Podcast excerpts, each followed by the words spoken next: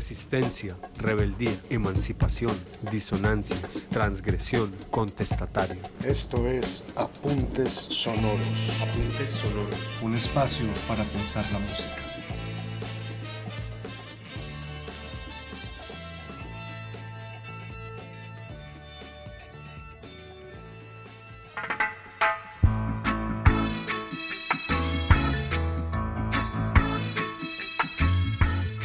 Les habla María José Paternina y les doy la bienvenida a Apuntes Sonoros, un podcast que explora la música y su relación con movimientos contestatarios y contraculturales. En este episodio hablaremos del género reggae como símbolo de libertad tanto social como política en el que tomaremos de referencia a Bob Marley y sus canciones.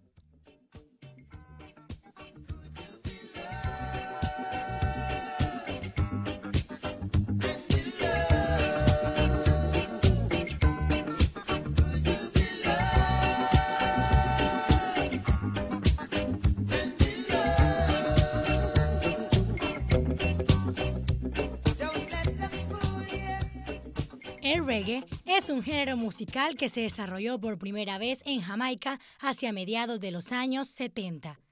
Aunque en ocasiones el término se utiliza de modo amplio para referirse a diferentes estilos de música jamaicana, por reggae se entiende en sentido estricto un género musical específico que se originó como desarrollo de otros anteriores como el ska y el rock steady. Ha sido herramienta de manifestación pacífica a lo largo de la historia.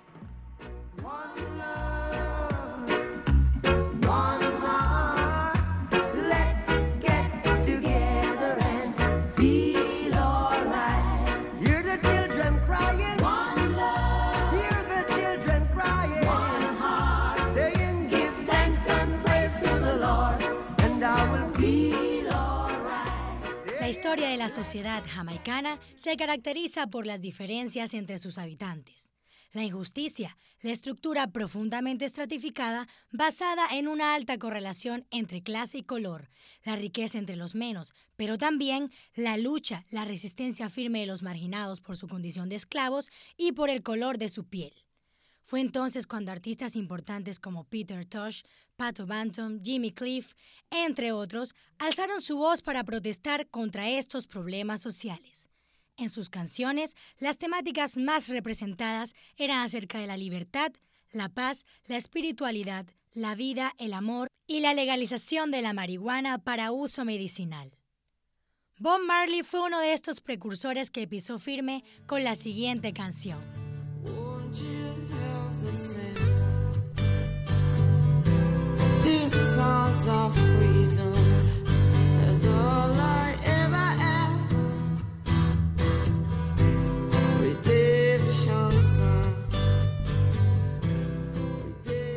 La canción fue compuesta por Bob Marley en 1979, cuando el cantante ya era consciente de que sufría de un tumor que dos años más tarde le provocaría la muerte. Pertenece al último álbum Uprising, que vio la luz en 1980. La letra trata sobre la emancipación de la esclavitud mental, de principios básicos de su fe y la filosofía que siempre acompañó al estilo de vida de Bob Marley. La paz y la libertad en el mundo frente a todo tipo de guerras e injusticias que solo sirven para acrecentar la pobreza en el planeta.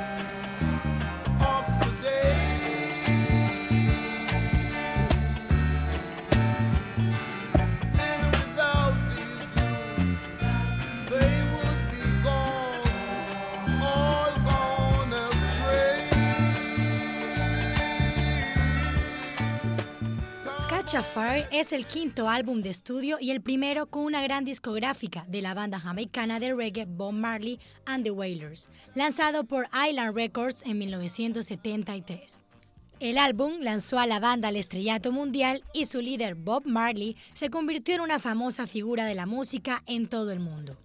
Las letras con conciencia social y el tono militante sorprendió a muchos oyentes, pero otros fueron atraídos por los temas de confrontación de los compositores Marley y Peter Tosh y la visión optimista de un futuro libre de opresión.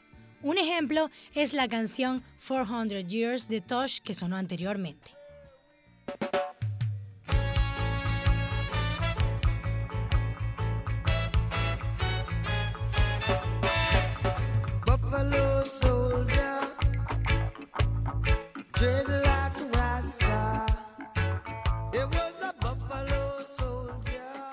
El fragmento Buffalo Soldier, coescrito por Bob Marley y King Sporty, uno de sus temas más conocidos, se editó por primera vez en 1983 en el disco Confrontation.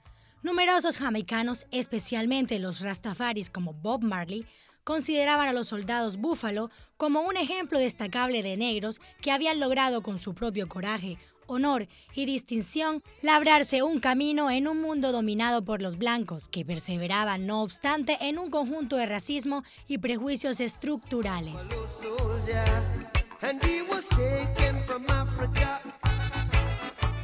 Los soldados Búfalo eran los miembros afroamericanos del décimo Regimiento de Caballería del Ejército de los Estados Unidos, creado el 21 de septiembre de 1861 en Fort Leavenworth, en el territorio de Kansas. Fueron a menudo víctimas de prejuicios raciales tanto por miembros del ejército como de civiles de las zonas en que se hallaban destacados. Ello comportó ocasionalmente actos de violencia, algunos Buffalo Soldiers estuvieron implicados en los disturbios raciales acontecidos en la ciudad de Río Grande en 1899, en Brownsville en 1906 o en Houston en 1917. A los cabellos de los soldados, de los que se decía, se parecían a la crin de los bisontes o búfalos, que a la vez se caracterizaban por su ferocidad, su fuerza o su capacidad de resistencia física.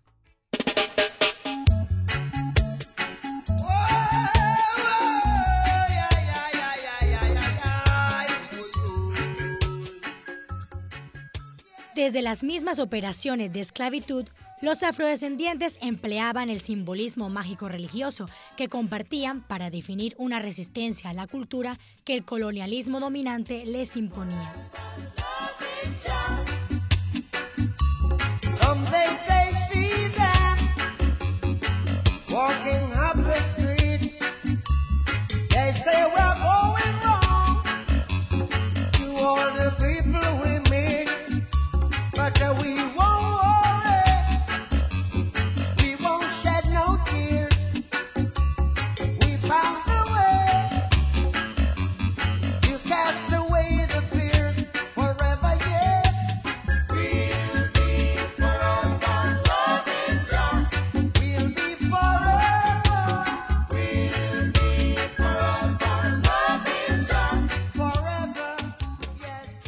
Historia es así. Llegan barcos desde África que traen esclavos, que a la vez traen música en un clima de opresión brutal. La música resiste y adquiere la importancia que tenía en África como pilar físico y social de la cultura.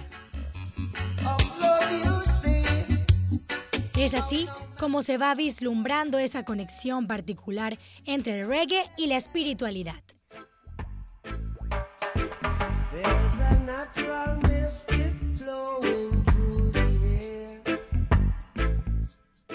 Través de la expresión musical, los artistas la dilucidan al incluir en sus narrativas a Rastafari. Ras, conocido como Príncipe, y Tafari, primer nombre de Haile Selassie antes de ser coronado, y también allá. Bob Marley, por ejemplo, explicaba que para él el Armagedón venidero, en el que creían los cristianos, era su presente, por lo que la relación con Yah era fundamental.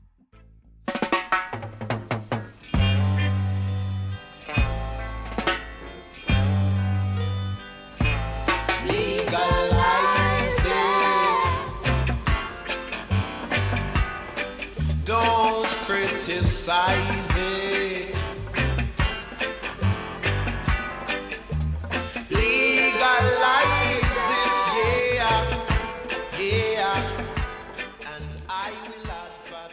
rastafarismo es una especie de religión o cultura que integra una espiritualidad bíblica primitiva y una conciencia histórica negra.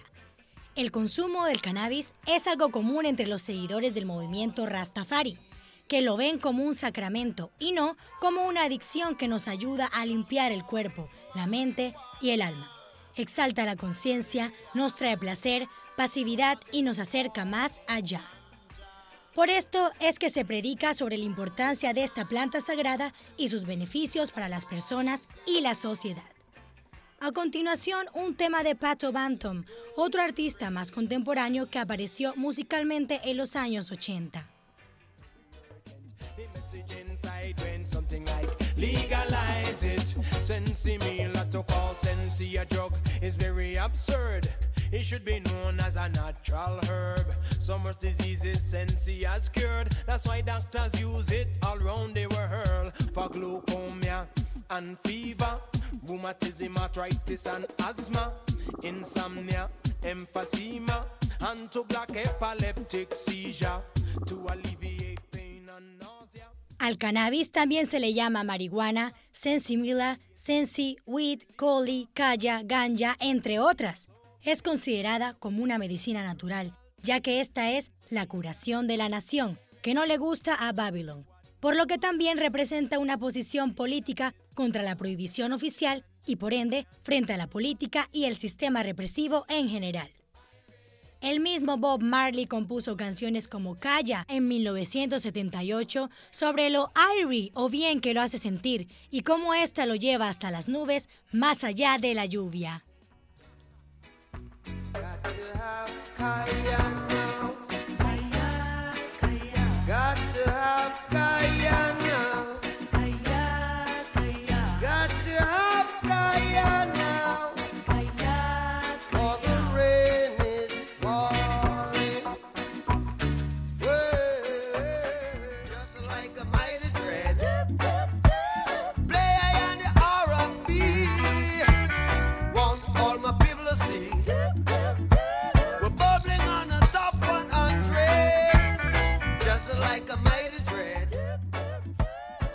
En conclusión, el reggae ha trascendido y ha sido aceptado en diversas partes del mundo. Las costumbres e ideologías que hacen parte de este género han pasado de generación en generación y es acogido por todos. El reggae sigue siendo libertad, sigue siendo el lenguaje de aficionados melómanos o simplemente espectadores que les gusta este género. Aquellas voces escondidas que se alzaron en tiempos de guerra y esclavitud han quedado impregnadas en los oídos de todos y suenan a lo que se llama el reggae como símbolo de libertad. Hemos llegado al final de este episodio de Apuntes Sonoros. Agradecemos la oportunidad de llegar hasta ustedes. Esperamos que el contenido de este podcast despierte nuevas reflexiones y apetitos musicales. Los invitamos a continuar explorando los demás episodios de Apuntes Sonoros, música para pensar.